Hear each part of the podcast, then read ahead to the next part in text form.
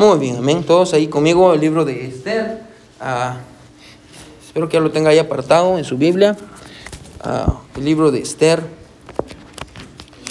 Vamos a entrar al capítulo 2, amén, del libro de Esther. Estoy bien emocionado de, de lo que Dios está haciendo. Ah, Yo estaba buscando dónde lo tenía apartado, pero lo tengo apartado en mi, otro, mi otra Biblia, de la que estudio. Ah, muy bien. Esther capítulo 2. Esther capítulo 2. Lo que, estoy, lo que estoy pensando, hermanos, tal vez después de este de estudiar Esther, tal vez podemos entrar a Esdras, ya que están ahí Esdras, Nehemías, Esther, so para, para, para que no se active mi, mi ah, ¿qué sería mi ah, impulso? ah, ya no sé qué iba a decir. Ya. Muy bien, Esther capítulo 2. Ah, ¿Ya están todos ahí? Muy bien, muy bien, hermanos. Vamos a, vamos a tratar ahí con un... Originalmente, hermano, íbamos a cubrir los 18 versículos del capítulo 2, ah, pero mientras estaba en un punto, desarrollando un punto, ah, me di cuenta que tenía suficiente material para que fuera un sermón ah, completo. Consejo para usted si usted predica. Muchas veces uno se pregunta cuando uno predica, ah, hay muchas verdades en el pasaje, ¿cómo puedo saber cuál es la verdad que tengo que predicar? Amén. Es- la respuesta es bien sencilla, es si hay suficiente material para que pueda hacer una predicación, obviamente puede convertirse en un sermón. Amén. Pero si, si solo es una idea y no hay suficiente material para cubrir más de 30 minutos, entonces tal vez solo es una, tal vez solo es una subidea, no es una idea principal. Amén. Así que hoy vamos a ver una, una idea que los primeros cuatro versículos, hermano, ahí es donde vamos a estar, ah, ah, que, que Dios me habló de una manera muy especial. Ah, yo creo que ah, Dios nos va a hablar a todos de igual manera. Amén. Así que Esther capítulo 2. Mira lo que dice la Biblia, ah, versículo 1 dice, pasadas estas cosas, sosegada ya la ira del rey Asuero, se acordó de Basti y de lo que ella había hecho y de la sentencia contra ella. Y dijeron los criados del rey, sus cortesanos, busquen para el rey jóvenes vírgenes de buen parecer. Y ponga el rey personas en todas las provincias de su reino que lleven a todas las jóvenes vírgenes de buen parecer a Susa, residencia real, a la casa de las mujeres, al cuidado de Egay, eunuco del rey, guarda de las mujeres, y que les dé sus atavíos. Y la doncella que agrade a los ojos del rey, reine en lugar de Basti. Y esto agradó a los ojos del rey y lo hizo así. Amén. Yo sé que pareciera que no, ah, pastor, ¿y qué va a sacar de aquí? Amén. Pero hay una gran verdad en, este, en estos cuatro versículos. Amén. Y como le digo, yo creo que es suficiente para un sermón completo. Ah, aunque no lo parezca, hermano, ah, ahorita se los voy a enseñar, amén. El título del sermón para esta, para esta noche es La culpa de un rey. La culpa de un rey. Amén. La culpa de un rey. Así que, ah, si usted me hubiera preguntado hace un año, amén, ah, si yo iba a andar sacando predicaciones sobre el rey Azuero, amén, yo le iba a decir, no, usted está perdido, amén. Ah, pero ya llevamos tres con esta, amén, del rey Azuero. Este es el cuarto sermón en nuestra serie de Esther, ah, pero este es el tercer sermón enfocado en Azuero, amén. Y créemelo, hermano, el- Esther está siendo uno de mis ejercicios favoritos de predicación, amén. Y, y a mí me, me está encantando Esther. So, gloria a Dios por eso. Yo creo que vamos a tardarnos un poquito más de lo que yo esperaba que nos íbamos a tardar. Usted siga viniendo, amén, usted siga viniendo. So, vamos a orar, hermanos, y vamos a pedirle a Dios que, que, que, que nos ayude, amén, a- y que Dios nos hable a través de su palabra. Mi buen Dios que estás en el cielo, te damos gracias, Señor, por tu palabra. Te pido, mi Dios, que tú nos hables, que tú nos ilumines el corazón, Señor, que, que tú nos ah, ilumines el entendimiento, Dios. Ah, ayúdanos, Padre Eterno, a tratar con esas áreas de nuestra vida, mi Dios, que solo tú conoces y que a veces nosotros ni siquiera sabemos, Señor, y, y áreas y, y situaciones, mi Dios, en nuestro corazón, Padre Eterno, que, que ah, mi Dios, no están bien, no están alineadas con tu voluntad, Señor. Ah, Dios, ah, tú nos conoces bien y por eso nos has dejado tu palabra, para que tratemos con eso y que sepamos cómo tratar, mi Dios, en especial, mi Dios, con la culpa, que con- es con lo que vamos a tratar en esta, en esta noche, Señor. Ayúdanos, Señor, encuéntrate con nosotros, Padre eterno, háblanos, te amamos mucho, en, el nombre de Jesús oramos, amén y amén. Pueden sentarse.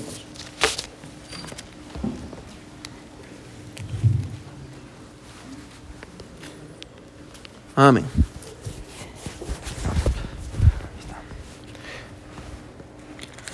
Amén.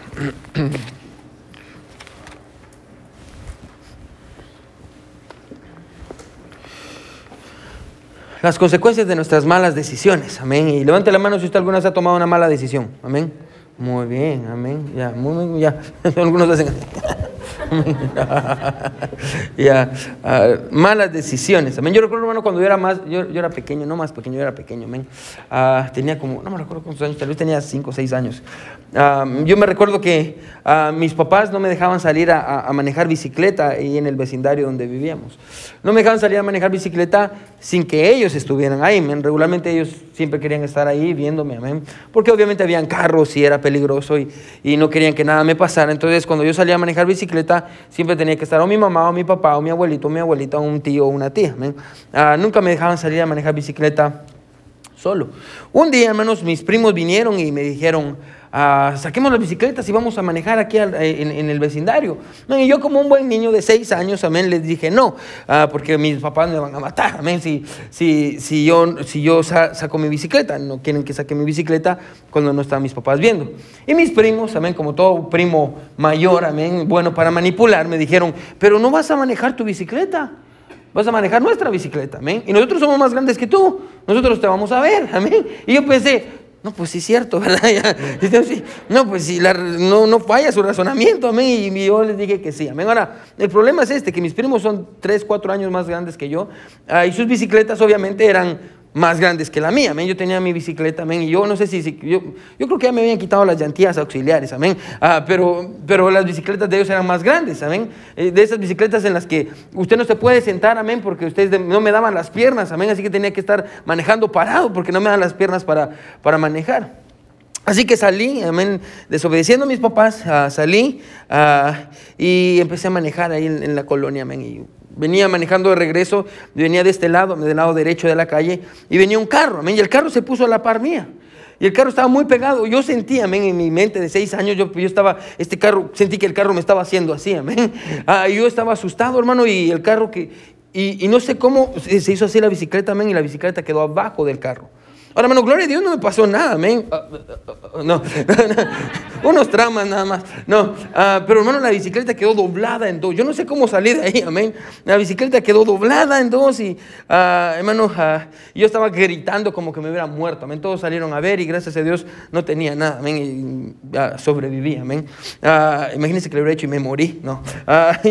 sobreviví, amén. Y gracias a Dios no me pasó nada, pero mis papás tuvieron que pagar la bicicleta de mis primos, amén. Y aparte de eso, ah, ni les cuento qué me hicieron, amén, por, por respeto a mis papás que no están aquí y el DHS que me puede escuchar. So, uh, y, y, yo me recuerdo, hermano, que cuando fue a contarles a mis papás qué había pasado, no les dije que yo me había salido, no les dije que era mi culpa lo que fui, y les dije, ah, fue, el carro se fue contra mí, amén. Yo iba manejando bien y el carro no sé por qué se fue completamente contra mí, amén. Y gloria a Dios, mi papá ah, es un poquito sensato y no fue a, buscar problemas con el señor del carro porque lo conocíamos, amén, ah, sino que entendió, no, este es mi hijo, me está mintiendo seguramente, amén. Y me dejé llevar por los consejos de mis primos y, y mis papás terminaron pagando las consecuencias, amén. Más adelante lo volví a hacer, amén, porque no aprendí amén, no aprendía. Ah, yo creo que hasta la fecha no aprendo todavía. Pero ah, estaba en la escuela, amén, y vez más mi primo. Ah, pasó, estábamos jugando luchas con mis compañeros, amén. estábamos en el mismo colegio y mi, primo más grande, me, que como le digo, me lleva 3, 4 años, pasó y, me dijo, eh, eh, me dijo, eh, habíamos estado viendo unas películas de, de, karate y cosas así, me dijo, ¿por qué no probás eso que habíamos visto? Y, y, yo dije, está bien, me lo voy a probar, amén. Y yo puse mi pie atrás de él y le hice así y él se fue para atrás y se cayó en una banqueta, amén, se pegó aquí y empezó a convulsionar. Y los ojos se le pusieron blancos. Señor, perdóname. Y empezó a convulsionar, amén. Y yo lo vi y estaba. Y obviamente volteé para ver a mi primo, amén. Y mi primo ya se había ido corriendo, amén. No estaba ahí. Ay, ay, ay, amén. Ah, ah, hasta la fecha soy amigo del muchacho que le pegué, amén. No sé si es porque lo quiero o es cargo de conciencia, no sé. Ah, se llama Adán, amén. Es, es, es, amigo mío. Pero mis papás tuvieron que pagar mucho dinero, amén, porque sí le, le fracturé el cráneo de aquí atrás y, y, y le pasó más todavía, amén.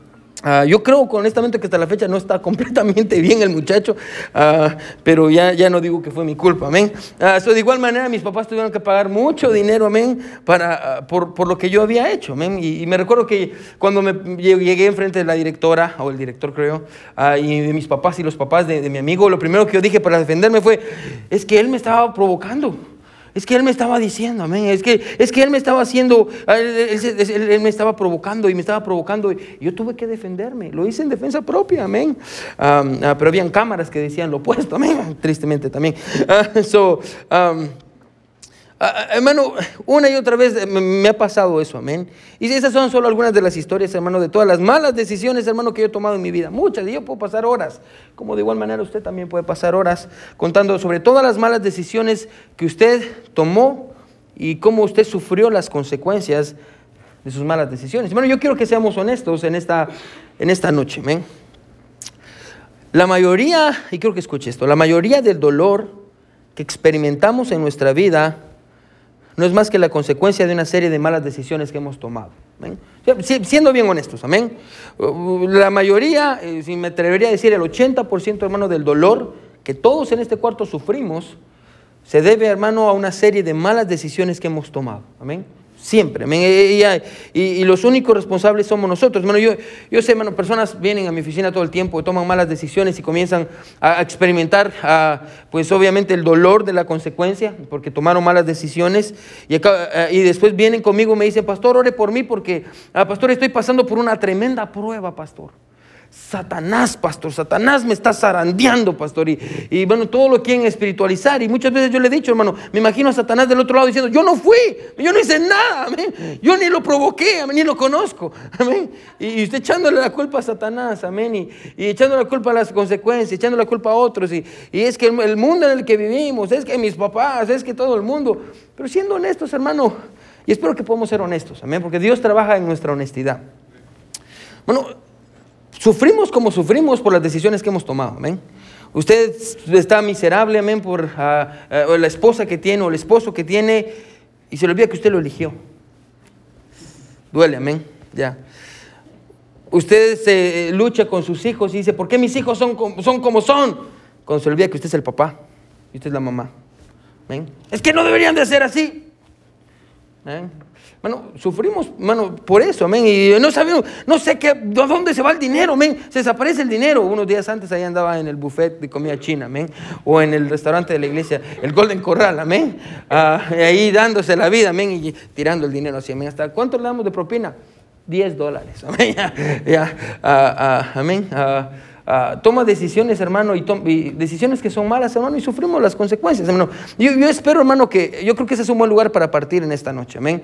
Ah, desde la honestidad. Su mamá y su papá le dijeron, no salga con este hombre, no salga con este hombre. Usted terminó saliendo, no escuchó a su mamá, no escuchó a su papá, no escuchó a su pastor. Años después se arrepintió y está sufriendo, pero es muy tarde. Y ustedes me han escuchado muchas veces decir esto, amén. casi que, hermano, Ah, como unas cuatro veces a la semana me pasa esto. Pastor, me pasó esto y estoy sufriendo. ¿Qué puedo hacer? Hermano, haga esto y haga esto. Y yo creo que el primer Dios le va a ayudar. La Biblia dice esto. Ok, muy bien. Pasa una semana, pasa un mes, regresan. Pastor, sigo sufriendo. ¿Eso es lo que le dije que hiciera? No. Es más, hizo todo lo contrario. Amén. Así es nuestra tendencia. Amén. Esa es nuestra tendencia. Ah, ah, y yo los veo y dentro de mí pienso, yo les dije que no hicieran eso y eso fue exactamente lo que hicieron y ahora está sufriendo esas terribles consecuencias porque escuche, aunque usted es libre de tomar sus decisiones, usted nunca va a ser libre de elegir sus consecuencias. Amén. Espero que, le entre en su cabeza. Amén. Usted es libre de tomar sus decisiones. Pero usted nunca, nunca va a ser libre de elegir sus consecuencias. Las consecuencias siempre las elige Él. Amén. Dios. ¿sí? Grábese eso en su mente. ¿sí? Usted es libre de elegir sus decisiones. Tome las decisiones que usted quiera, con quién me quiero casar, de qué quiero vivir, a quién le quiero hablar, a quién no le quiero hablar, con quién me quiero pelear, a quién quiero eliminar de Facebook, a quién quiero agregar en Facebook, a quién le quiero responder el mensaje, a quién quiero responder la llamada, a quién lo quiero bloquear. Bueno, usted es libre de tomar las decisiones que usted quiera, cómo quiero tratar a mi esposa, cómo no la quiero tratar, cómo quiero educar a mis hijos, cómo no quiero educar a mis hijos. Voy a la iglesia el domingo, no voy a la iglesia el domingo. Usted es libre de tomar todas las decisiones que usted quiera, pero usted nunca va a ser libre de elegir sus consecuencias. Nunca. Y es ahí donde se encuentra el rey Azuero. Amén. Por eso le estoy diciendo esto, porque es ahí donde se encuentra el rey Azuero.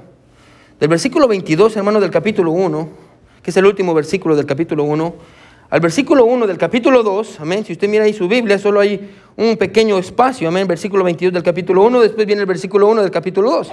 en ese pequeñito espacio. Ahora, ah, de, ese versículo, del final del, del, versículo del capítulo 1 al comienzo del capítulo 2, ese espacito, hermanos, son cuatro años.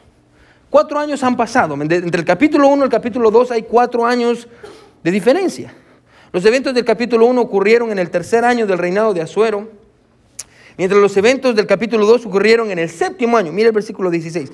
Capítulo 2, versículo 16. Miren lo que dice, fue pues estar llevada al rey Asuero a su casa real en el mes décimo, que es el mes de Tebet, en el año séptimo de su reinado. Cuatro años han pasado desde el capítulo 1 al capítulo 2.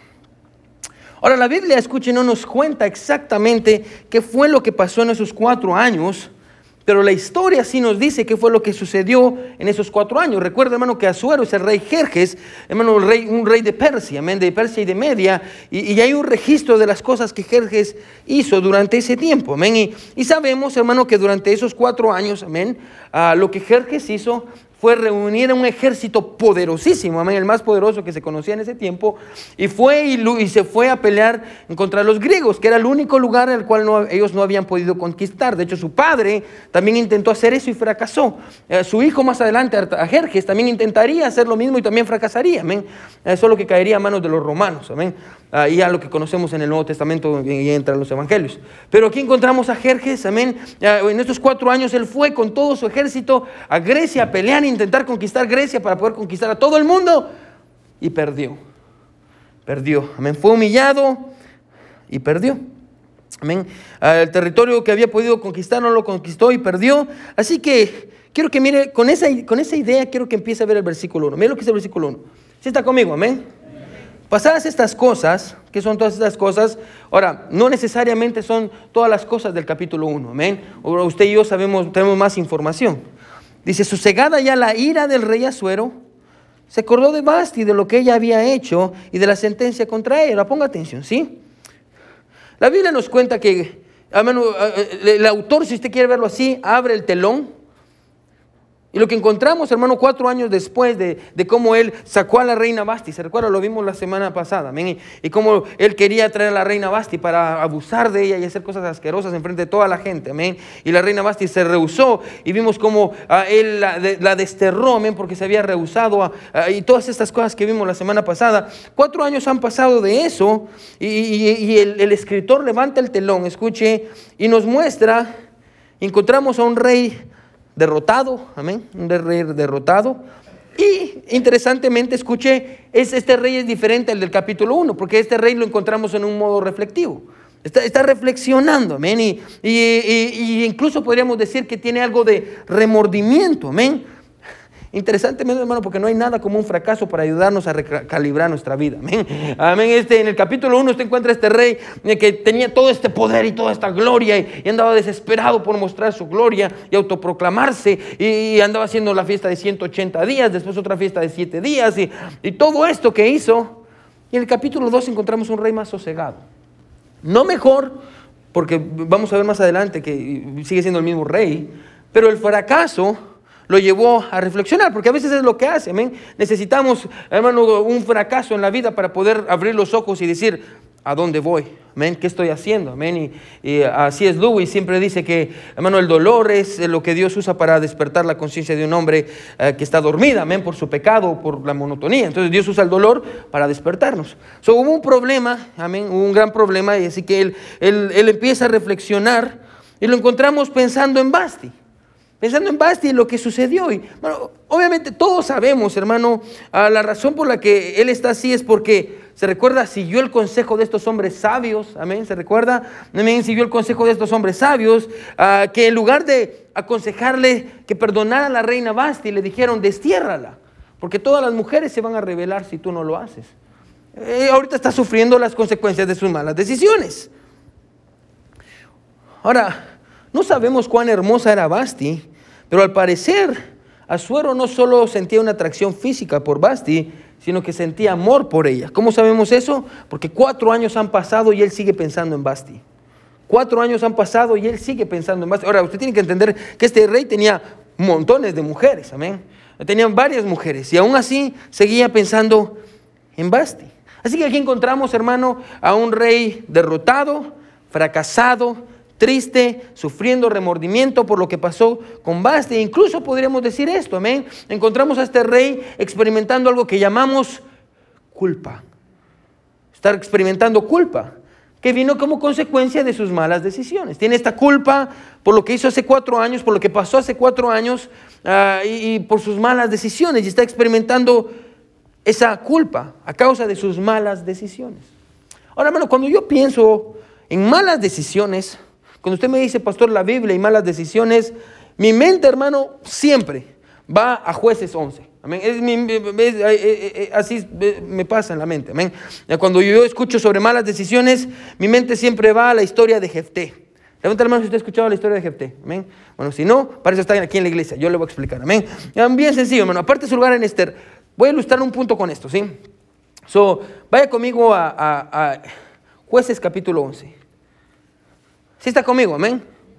Muy bien. Mire lo que dice jueces. Está antes. Aparte de su lugar en Esther, porque ahorita vamos a regresar. Vaya con este, jueces. Jueces ah, está antes de, Apocalipsis y después de Génesis. Amén. Ahí lo van a encontrar. Jueces 11. Mire lo que dice el versículo 30. Ahora, antes de leerlo, quiero que me mire aquí, ¿sí? Jefté es uno de los jueces de Israel y Jefté, escuche, va a hacer un pacto con Dios porque está desesperado. Ponga atención, quiero que me mire aquí. Está desesperado por tener la victoria. Así como cuando usted viene y le hace pactos a Dios y dice, Señor, si tú me sacas de esta, te prometo que voy a ser fiel todos los días. Amén. De igual manera está Jefté le dice esto. Eh, se acerca y dice, Dios, voy a hacer un pacto y un voto contigo. Si me dan la victoria, pero es un voto tonto. Mira lo que dice el versículo 30. Y Jefté hizo voto a Jehová diciendo, si entregares a los amonitas en mis manos, Cualquiera que saliere de, las puertas de mi casa a recibirme, cuando regrese victorioso de los amonitas, será de Jehová y lo ofreceré en holocausto. Sacrificio humano. Miren lo que dice. Señor, si tú me das la victoria, cuando yo llegue a mi casa, que no era una casa normal, era una ciudad, amén. Cuando yo llegue, la primera persona que salga a recibirme, lo voy a matar y lo voy a sacrificar. para agradecerte, Señor, amén. Dios no le estaba pidiendo eso. Yo no sé si usted recuerda, hace muchos años prediqué un sermón sobre este pasaje que se llama sacrificios innecesarios. Amén. Y a Dios no le está pidiendo eso, ah, pero Él aún así lo hace. Y no sabía que iba a pasar en el versículo 34. Entonces volvió Jefté a Mispa, a su casa, y aquí su hija, que salía a recibirle con panderos y danzas porque había ganado. Y ella era sola, su hija única. No tenía fuera de ella hijo ni hija. Amén. Su hija. Él no sabía que iba a terminar sacrificando a su propia hija cuando hizo el pacto. Sale la hija, amén, y se puede imaginar la cara de Jefté cuando mira a su hija. Él se la ofreció a Dios. Pero mire lo que dice el versículo 35. Mire qué es lo que, que él dice cuando la mira. Y cuando él la vio, rompió sus vestidos diciendo, ay, hija mía, en verdad me has abatido y tú misma has venido a ser causa de mi dolor, porque le he dado palabra a Jehová y no podré retractarme. Y todos sabemos qué es lo que sucede, amén, la termina sacrificando. Ahora déjeme hacer una pregunta. Cuando usted lee eso y dice, oh hija mía, ha sido causa de mi dolor, yo le hago una pregunta. ¿Quién tiene la culpa? Amén. ¿Quién fue el causante del dolor de Jefté? ¿Jefté o su hija? ¿Su hija por haber ido a ver a su papá para celebrar la victoria o él por hacer una tonta promesa que nunca Dios le pidió? Obviamente él, amén. En este pasaje, escuche, en, en jueces, ponga atención, Jefté está, escuche, minimizando su responsabilidad. ¿Se da cuenta? Ay, ¿por qué saliste? Ay, no tenías que salir. En lugar de haber dicho, ¿por qué soy tan tonto de hacerle promesas a Dios que Dios nunca me pidió? No, no, es tu culpa, hija. ¿Por qué me has traído mucho dolor, hija? Oh, amén. Y es cierto, Manel iba a quedar devastado, pero su hija se iba a morir, amén. Y si usted lo pone en una balanza, a ver qué pesa más, amén. Ah, ah, pastor, ¿qué tiene de común Jefté y Azuero? Regrese conmigo, Esther. Mira una vez más el versículo 1 y yo creo que ahora con, esa nueva visión va a poder entender el versículo 1. Pasadas estas cosas, sosegada ya la ira del rey Azuero, se acordó de Basti y de lo que ella había hecho y de la sentencia contra ella. Azuero y Jefté tomaron malas decisiones. Sí, es cierto, eso tienen en común. Pero quiero que note cómo las palabras de Azuero le, le hace falta una, una, palabra. A este versículo le hace falta una palabra. ¿Cuál es la palabra? Es la palabra él. Porque en lugar de decir lo que ella había hecho, debería de haber dicho lo que él le había hecho. No fue ella la que lo hizo, no, no fue Basti la que pidió ser desterrada. ¿Quién fue el que la desterró? Fue él, amén. Bueno, como la historia de Jefté que le acabo de contar hace unos segundos, Azuero, escuche, está minimizando su responsabilidad. Aquí está en su modo reflectivo, amén, está reflexionando, amén, está en su modo reflexivo y está pensando y dice, ay, amén, dice él, ah, pobrecita lo que le pasó, amén, por sus malas decisiones lo que le sucedió, amén. No, no fueron las malas decisiones de, de Basti, fue él el que le hizo eso. Como resultado, hermano, él está minimizando su responsabilidad. Bueno, quiero que me siga aquí, ¿sí? Muchas veces cuando cometemos malas decisiones, ¿sí? Podemos, cuando cometemos malas decisiones, podemos experimentar culpa, amén. Dolor, remordimiento, amén. Malestar de conciencia. Podemos experimentar todo eso, pero quiero que escuche, pero hasta que no aceptemos nuestra responsabilidad, nunca podremos experimentar verdadero arrepentimiento. Bueno, usted puede sufrir. Bueno, usted, usted puede sufrir, amén. usted puede sufrir todo lo que usted quiere decir. Ay, cómo sufro por mis malas decisiones. Cómo me duelen mis malas decisiones. Cómo tengo remordimiento por mis malas decisiones. Pero hasta que usted no tome la responsabilidad que usted necesita tomar, escuche, Dios nunca va a restaurarlo. Bueno, sin verdadero arrepentimiento no existe la restauración. Si quiere escribirlo, escríbalo, amén. Bueno, sin verdadero arrepentimiento no existe la restauración. No hay restauración sin verdadero arrepentimiento. Pastor, ¿Azuero está arrepentido? No, Azuero no está arrepentido. ¿Cómo sabe eso? Escuche, porque arrepentimiento no es cuando usted llora y se lamenta, arrepentimiento es cuando usted cambia. ¿Ven? Se vuelvo a repetir. menos arrepentimiento no es cuando usted llora y se lamenta y le duele y usted grita y busca consejo y dice ya no sé qué hacer. Bueno, arrepentimiento no es cuando le duele y llora. Arrepentimiento es cuando usted cambia. Y usted dice, yo iba aquí, ya no quiero ir aquí, ya no quiero ser esta persona, voy a cambiar. Mayormente, hermano, que estamos terminando este año, donde usted ha tomado, déjeme adivinar, malas decisiones. Y usted piensa que este año le va a ir mejor, simplemente porque usted lo desea, simplemente porque usted lo va a decir en una oración. Hermano, bueno, no importa que le haya dolido este año, hasta que usted no cambie, hasta que usted no se arrepienta y tome responsabilidad por lo que usted está haciendo, hasta que usted no diga, eh, mi familia está como está porque yo soy el problema. Eh, yo, yo la situación en la que me encuentro está así porque yo no quiero cambiar. Eh, yo elegí esta situación. Señor, es mi culpa, no es culpa de nadie más. Yo elegí este hombre, yo elegí esta mujer, yo he educado así a mis hijos. Señor, la, situación económica en la que estamos, estamos está así por mi culpa, porque yo gasto el dinero y no tengo control sobre mí mismo. Es mi culpa. Hasta que usted no diga eso, Dios nunca va a obrar en su vida. Y Dios nunca lo va a restaurar. Arrepentimiento no es cuando usted llora y se lamenta. Arrepentimiento es cuando usted cambia. Y, mano, y acepta la responsabilidad de su pecado y de sus malas decisiones. Mano, arrepentimiento es cuando usted dice la razón por la que mis hijos son así es mi culpa. La razón por la que mi matrimonio está en pedazos es mi culpa. La razón por la que mi esposa llora todos los días es mi culpa. La razón por la que no tenemos dinero es mi culpa. La razón por la que estoy enojado no es por mis hijos no es por mi esposa que me espera todos los días con una sonrisa en casa. No es por mis hijos que nunca pidieron que yo los trajera al mundo. Yo soy el responsable. Y nadie más. Bueno, necesito cambiar de dirección. No es arrepentimiento, el griego metanoia, ¿qué quiere decir?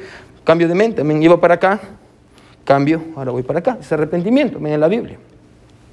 Así que aquí está el rey que tiene remordimiento y tiene dolor y está reflexivo y está, reflectivo y está pensando, ven, lo que le pasó a pobre Basti.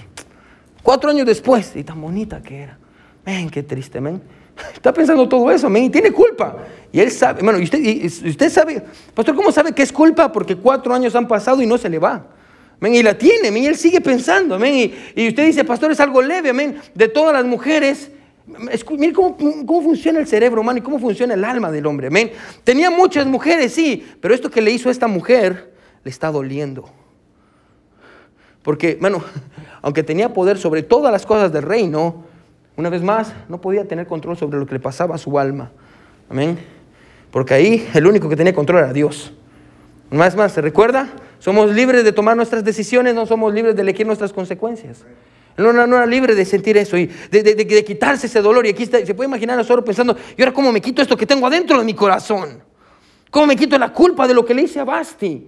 Bueno, y usted puede leer, hermano, yo leí varios comentarios, hermano, y todos dicen cosas. Unos dicen que la mataron, otros dicen que la desterraron, otros dicen que le amarraron las piernas y, los brazos y la, y la partieron en dos, otros dicen que la pusieron en un castillo y se quedó ahí por mucho tiempo. No sabemos qué pasó, pero lo que sí sabemos es que no le fue bien, le fue mal.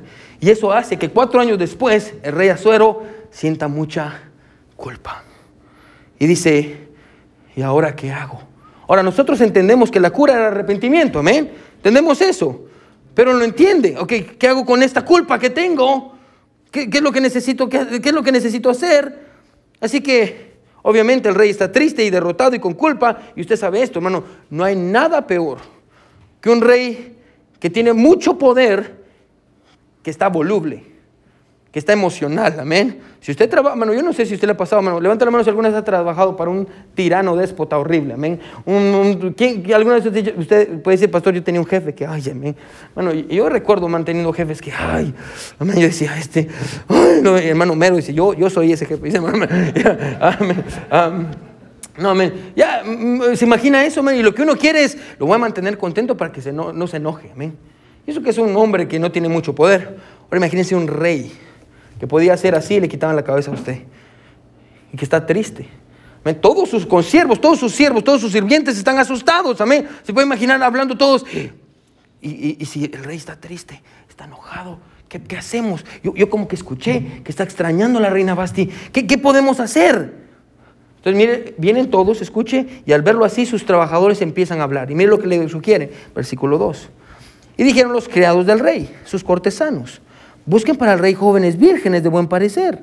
Y ponga al rey personas en todas las provincias de su reino que lleven a todas las jóvenes vírgenes de buen parecer a Susa, residencia real, a la casa de las mujeres, al cuidado de Egay, eunuco del rey, guarda de las mujeres, y que les den sus atavíos. Y a la doncella que agrade a los ojos del rey, reina en lugar de Basti. Obviamente, esto, pues yo sé que usted no se va a sorprender con esto, esto agradó a los ojos del rey y lo hizo así.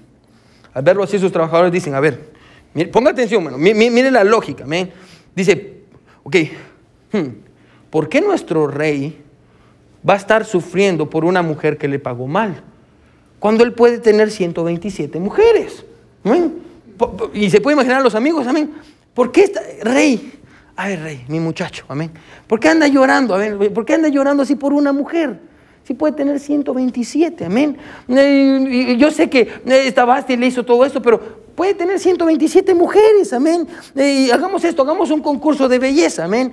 Ah, traigamos estas 127 mujeres, usted va a pasar una noche con cada una de ellas, todas van a ser vírgenes, todas van a ser hermosas, y la que le guste más, con esa se queda. Se imagina al rey Azuero con su pijama de Winnie Pooh. Ay, muchas gracias, amén. Ya, porque pobrecito yo estoy sufriendo. Pobrecito yo. A pobre tiguecito, diría la hermana Manuela. Ya, estoy sufriendo por lo que me hicieron.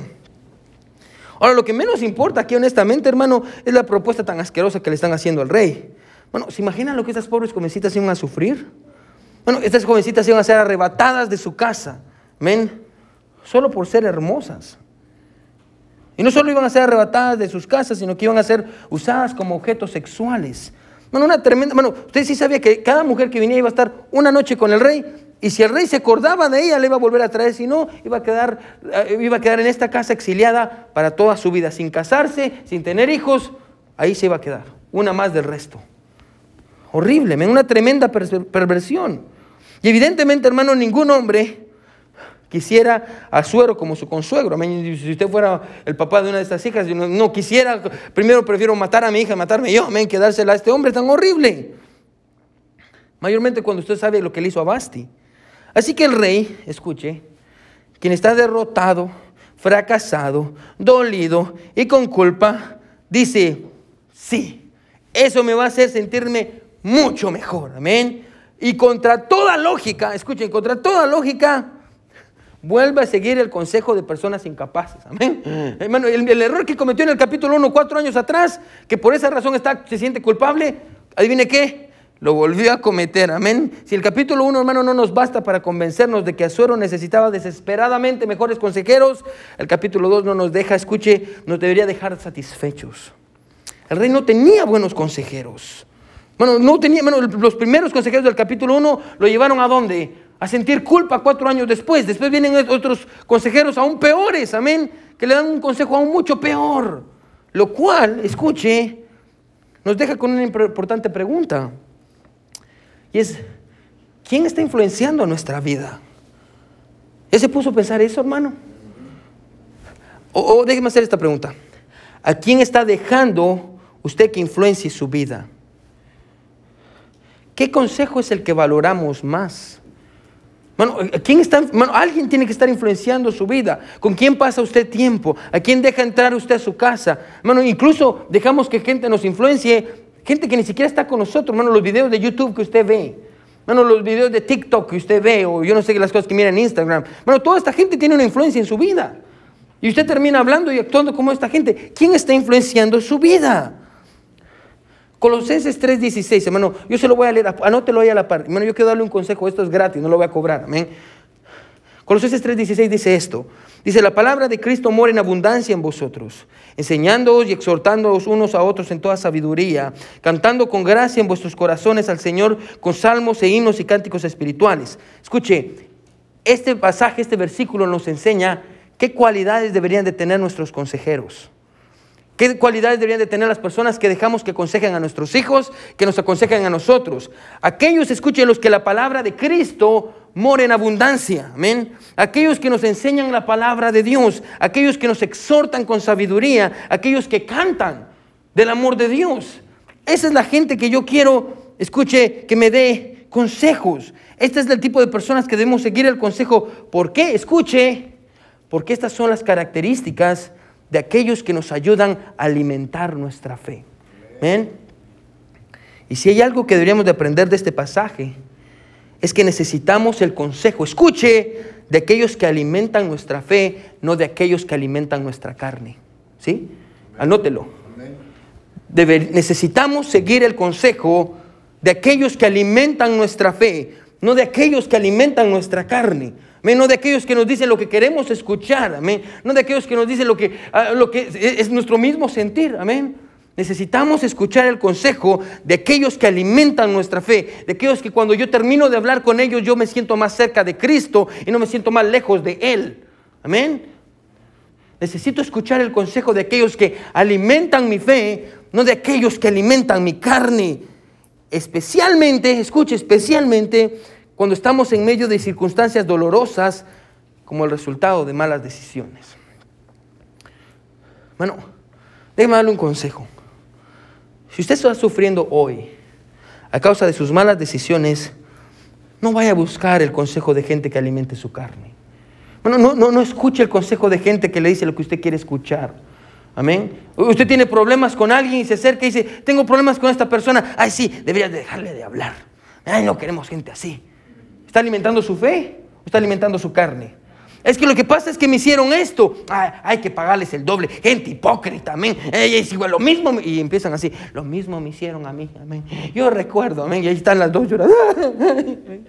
Venguémonos del mundo, amén. Eh, tomémonos una cerveza para desquitarnos. Pero es cristiana, sí, pero no me mira el pastor. Mira. Una no es ninguna y dos es la mitad de una, amén.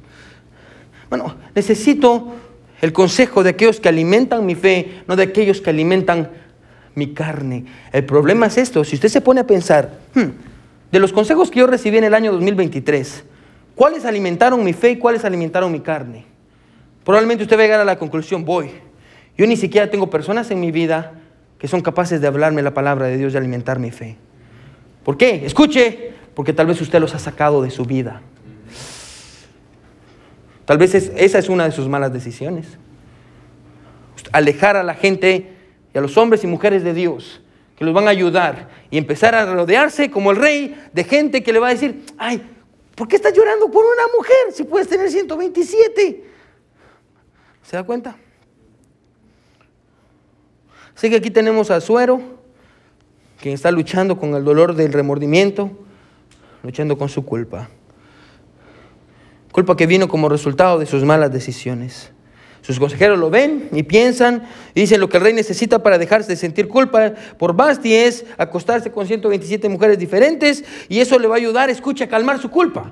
¿Se da cuenta, hermano? Espero que lo pueda ver, es claro en el pasaje, amén. Ellos lo ven y dicen, él tiene culpa, la solución para la culpa es más pecado. Y eso va a solucionar la culpa del rey. Lo que ellos no sabían, escuche, hermano, quiero que me escuche, ¿sí? Lo que ellos no sabían es que el pecado nunca cumple lo que promete. Nunca. El pecado nunca cumple lo que promete. Los consejeros del rey le dieron una cura para la culpa, pero esa cura nunca lo iba a satisfacer. Pastor, ¿por qué? Escuche, porque los recursos del mundo para aliviar nuestra culpa solo nos van a dejar con más culpa. Bueno, si, si cuatro años después él no había podido sacarse la culpa de una mujer, ahora imagínese la culpa de 127 mujeres a las cuales él les iba a arruinar la vida. ¿Usted piensa que eso le iba a ayudar? No. La cura del mundo, lejos, escuche, lejos de quitarnos la culpa, solo hace que tengamos más culpa, más culpa. Y nunca va a saciar nuestra necesidad. Nunca. El pasaje trata con un tipo de culpa muy interesante. Porque hay varios tipos de culpa. Pero el pasaje trata con un tipo de culpa en específico. Y es el tipo de culpa que experimentamos al vivir con las consecuencias de nuestras malas decisiones. Es ese tipo de culpa que experimentamos por las malas decisiones que hemos tomado. ¿Y sabe qué es lo más duro? Que todos los días vivimos con esas consecuencias. Es con eso que trata el pasaje. Cuando, como el rey Azuero, y no traté con eso, amén. Nuestro enojo nos lleva al remordimiento, porque yo creo que es claro. El pasaje empieza diciendo, y se le pasó el enojo a Azuero, ya, sí, se le pasó el enojo, el, enojo lo llevó a hacer eso, amén. Como cuando por enojo, hermano, el enojo nos lleva al remordimiento. Y, en un ataque, escuche, de enojo, lastimamos a las personas que amamos. Y, usted saca todo eso de usted y, se desquita, amén. Y, si su hijo hizo algo malo, usted lo quiere golpear y, no busca corregir y animar el corazón de su hijo o ganar el corazón de su hijo, lo que usted quiere es lastimar a su hijo. Y usted se enoja y después pasa tiempo remordiéndose y diciendo, ¿por qué le pego así a mi hijo? Estoy abusando de mi hijo, no lo estoy ayudando. Y usted sufre con, las, con la culpa. Cuando vemos cómo nuestra falta de arrepentimiento nos ha alejado de las personas más importantes de, de nuestra vida. Y pensamos que todo el mundo está mal menos nosotros, amén. Y, actuamos y venimos a la iglesia y no, pues que todo el mundo está mal, yo estoy bien. Todo el mundo me lastima y tenemos esta, esta mentalidad como rey azuero de victimismo. Ay, pobre de mí, pobrecito yo, amén. Y usted tiene esta mentalidad de, de víctima y usted no es ninguna víctima y el mundo no le debe nada a usted. Y usted piensa que usted es el centro del universo porque usted sufrió. Y, y poco a poco, sin que usted se dé cuenta, la gente que realmente importa se está yendo de su vida y usted se está quedando solo. ¿Sabe por qué? Porque usted no es capaz de decir, yo tengo la culpa, yo necesito ayuda. Y usted vive con la culpa de sus malas decisiones, de las palabras que usted ha dicho. Cuando nos lamentamos recordando las malas decisiones que hemos cometido y hasta el día de hoy nos duelen. Cuando nos preguntamos, ¿qué hubiera sido si no, hubiera, no me hubiera ido de mi casa cuando era una jovencita? ¿Qué hubiera sido si no me hubiera casado con ella o con él? ¿Qué hubiera sido de mí, de mi familia, si, si no hubiéramos cometido todas las malas decisiones que cometimos? Todos luchamos con la culpa del pasado. Pero no solo luchamos con la culpa del pasado, también luchamos con la culpa del presente. La culpa, hermano, escuche, de, no sentir que somos buenos padres, eh, de, sentir que somos miserables y, que todo lo que hacemos no, no, no funciona para alcanzar el corazón de nuestros hijos y ver cómo nuestros hijos están destruyendo su vida sin que nosotros podamos hacer nada para ayudarles. O sentir que no somos buenos esposos, o sentir que no somos buenas esposas. O, la culpa de, que usted piensa que no es suficiente y que Dios la hizo de una manera y usted dice, ¿por qué Dios me hizo así? ¿Por qué Dios no me hizo como las demás, las demás mujeres? ¿Por qué Dios no me hizo como los demás hombres? qué, ¿Qué hay de malo en mí? Y usted se siente culpable. Todos luchamos de una o de otra forma con la culpa. Y ahí, escuche, es donde el mundo, como los amigos de Azuero, vienen para ofrecernos remedios, para tratar la manera de calmar nuestra culpa. Sea el centro de atención. Si todo el mundo lo mira, entonces usted va a calmar eso que tiene adentro de usted. más likes en Facebook. Eso le va a dar identidad. Más likes en Facebook. Amén. Compre más cosas. Amén. Ah, ah, ¿Qué, ¿Qué, está pasando? ¿Cuál es la moda? Amén. Ah, haga que más personas estén cerca de usted. Manipule que la gente esté cerca de usted porque usted no puede estar solo. Y el mundo empieza, escuche, a darle curas para la culpa. Que lejos de quitarle la culpa, le da más culpa. Hace varios años, yo creo que había contado esta historia antes. leí un libro uno de mis, gustos culposos, uno de mis tantos gustos culposos, amén, es leer libros sobre Adolfo Hitler, amén, me encanta leer sobre Adolfo. Eh, Adolfo Hitler, hermano, Hitler fue un buen líder, amén, que tomó muy malas decisiones, amén. Pero el libro se llama El Dios psicópata, amén, de Adolfo Hitler, amén. Y el, y el escritor, amén, narra su experiencia, y el escritor se llama uh, Simon Vincent, el cual era... Uh, Ah, por mucho tiempo él era un judío, amén, ah, ah, cazador de nazis, amén, y en Austria, que sobrevivió al holocausto, amén, él no, murió en el holocausto, y él cazaba nazis, amén, después se arrepintió, amén, nunca se convirtió al cristianismo, pero dejó de cazar nazis, amén. Pero él cuenta en una ocasión que él estaba en uno de los campos de, de muerte nazis, en el que él se asignó como enfermero porque él sabía de medicina. Entonces él llegó a este lugar de nazis, a, donde había muchas personas que, pues, como resultado de la guerra, habían llegado a este lugar, a este hospital, amén. Y, habían nazis y habían judíos también, amén. Pero la mayoría eran, eran nazis, amén. Su, su, trabajo era estar ahí ayudando a las personas. Y él cuenta en su libro que uno de los días, en uno de los tantos días en los que él estaba ahí en ese hospital, ah, le tocó tratar con un soldado. Un soldado que había sido quemado por accidente y el soldado se estaba muriendo. Un soldado nazi, amén. Él llegó al cuarto, dice, y, vio al soldado lleno de vendas por todos lados y gimiendo de dolor. Así que él se acercó para limpiar el cuarto y cambiar algunas de las vendas de las heridas. Y el hombre con vendas por todo el cuerpo ah, solo tenía algunos agujeros en sus ojos y en su boca ah, para poder respirar, ver y comer. Y de pronto dice que cuando él lo estaba quitando las vendas, el, el soldado nazi lo agarró del brazo, lo agarró fuerte del brazo y lo vio. Y le dijo, tú eres judío, tú eres judío. El hombre solo lo vio y le dijo esto, yo necesito, por favor, obtener el perdón de un judío antes de que yo me muera. Necesito un judío. El soldado nazi le dijo, yo, yo necesito desesperadamente un judío. Cuando yo estaba en el ejército nazi fue enviado a Rusia. Cierto día después de tomar, nos enojamos, porque unos compañeros dejaron unos tanques en el lugar en que no deberían de haberlos dejado. Así que para aliviar nuestra rabia y, nuestro, y desquitarnos, fuimos a las 3 de la mañana y sacamos a 300 presos judíos que teníamos ahí. Los metimos en un local y lo llenamos de gasolina y luego le prendimos fuego y esperamos afuera con armas para ver si alguien salía, apostando para ver quién le pegaba a más judíos. De pronto en medio de una ventana apareció una mujer sosteniendo una niña y una bebé en sus brazos. Estaban intentando escapar. Oh Dios, yo la vi y comencé a dispararle sin piedad. Yo maté a esa mujer, maté a su niña y maté a la bebé. Yo maté a toda esa gente. Por favor, perdónenme. Necesito un judío que me perdone. Necesito desesperadamente a un judío para que me pueda perdonar antes de que yo me muera. El escritor Simon Vincent dice, después que yo escuché eso, me quedé en silencio. Lo vi a los ojos mientras él lloraba. Me di la vuelta y salí del cuarto. Y no le dije nada. Ahora este hombre pensaba que la cura para la culpa que lo estaba matando era el perdón de un judío cuando en realidad la cura para la culpa no se encontraba ahí. La cura para la culpa no se encontraba en el perdón de un judío o de ese judío. La cura para la culpa solo podía ser encontrada en la sangre de Jesús y en su perdón. Lo único que puede ser capaz, lo único capaz de limpiar nuestra conciencia, escuche, y remediar los errores de nuestro pasado es la sangre de Jesús.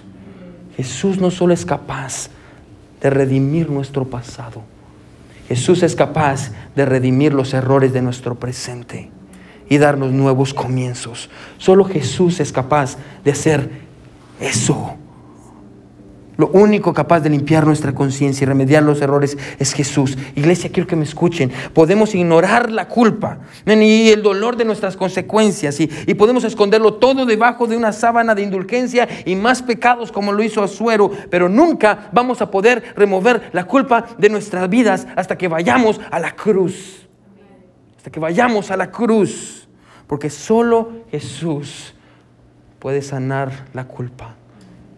Solo la gracia de Dios puede aliviar la culpa de nuestro pasado. Solo la gracia de Dios puede quitarnos el dolor de nuestras malas decisiones. Solo la gracia de Dios puede restaurarnos. Solo el entender que Él fue a la cruz para pagar por mi pecado, por mis malas decisiones, por todas las cosas malas que yo he hecho. Y Él lo clavó en la cruz para que yo ya no sienta culpa, porque yo puedo descansar en paz. No es lo que cantamos, tengo paz con mi Dios. Tengo paz con mi Dios. ¿Por qué? Porque Él llevó en sí la culpa de nuestro pecado. Y ahora nosotros estamos libres. Gracias a la sangre de Jesús. Solo el perdón de Jesús nos puede quitar la culpa. Bueno, si usted no ha experimentado el verdadero perdón de Jesús, bueno, van a pasar más de cuatro años, cinco, diez, quince, veinte años, y usted va a seguir con la culpa de las cosas que usted hizo en el pasado. Bueno, ¿usted conoce la gracia de Dios? ¿Lucha con la culpa? ¿Cuál es su culpa en esta, esta noche? Hermano, me encanta el progreso del peregrino. Si usted no ha leído el libro, lea el libro. Amén. Lea el libro del progreso del peregrino. Bueno, eh, John Bonjan escribió un precioso libro del progreso. Yo creo que hasta hay una película en YouTube de El progreso del no, si, no, si no se anima a leer el libro, porque los conozco, bueno, mire la película, El progreso del peregrino en YouTube. Amén. Bueno, me encanta Cristiano, así se llama el, personaje de, John Bunyan. Lleva una carga, una carga muy pesada, amén, de culpa, amén, y, está tratando la manera de huir, amén, de, la destrucción y del pecado. Y cuando llega a la, culpa, a, la cruz, hermano, y la escena es preciosa, amén. Y John Bunyan dice, llega a la, cruz, cristiano, y automáticamente la carga tan pesada que llevaba por muchos años se cae a los pies de la cruz. Es en Cristo que realmente tenemos perdón y es en Cristo que podemos descansar y podemos decir, sí, yo cometí malos, malas decisiones, sí, yo, yo tomé malas decisiones, yo, yo cometí cosas que no quería hacer, yo, yo dije palabras que no quería decir, yo arruiné la vida de mi hijo, de mi hija, por eso estoy sufriendo, pero para eso murió Jesús, para darme perdón y quitarme la culpa y darme un nuevo comienzo. Y la manera en la que comienza, escuche, es conmigo arrepentimiento, conmigo arrepentiéndome de mis malas decisiones. De esa manera comienza. necesitamos experimentar arrepentimiento para que podamos tener restauración. Hasta que no vengamos a los pies de Jesús. Bueno, la culpa va a seguir ahí. Y va a seguir pesada. Y más, y más, y más. Bueno, no cometa el error de Azuero, que cuando experimentó culpa, buscó sus amigos. Y ellos le dijeron cosas para calmar su culpa. Y en lugar de calmar su culpa, simplemente le dieron más culpa. Que Dios nos ayude a todos, hermanos, a ir a la cruz. Bueno, si usted está experimentando culpa hoy, bueno, yo creo que es una maravillosa oportunidad para que usted venga y le diga, Señor, gracias por tu cruz. Por mucho tiempo he estado cargando esto, Señor, inseguridades, esta, culpa, mi Dios, yo la traigo a tu cruz. Entonces, con ojos cerrados y cabeza inclinada, bueno, vamos a escuchar el piano en unos segundos.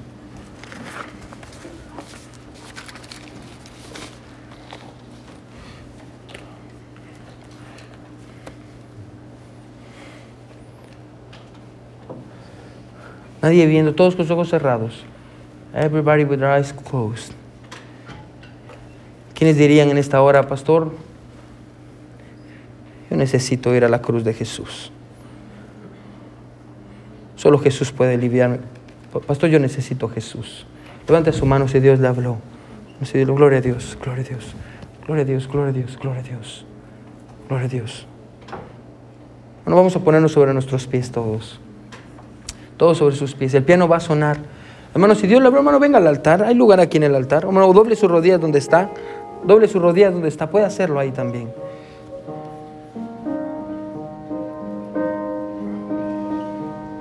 Para esto apareció Jesús, para deshacer las obras de Satanás, para quitar la culpa que usted lleva, la culpa que usted ha estado experimentando por mucho tiempo. Hermano, usted puede ser libre, usted puede ser libre. Para esto murió Jesús, para esto cargó el precio de su pecado. Jesús no solo es capaz de redimirlo de su pasado, sino de redimirlo de las malas decisiones de su presente. Bueno, la sangre de Jesús, la gracia de Dios, la gracia de Dios.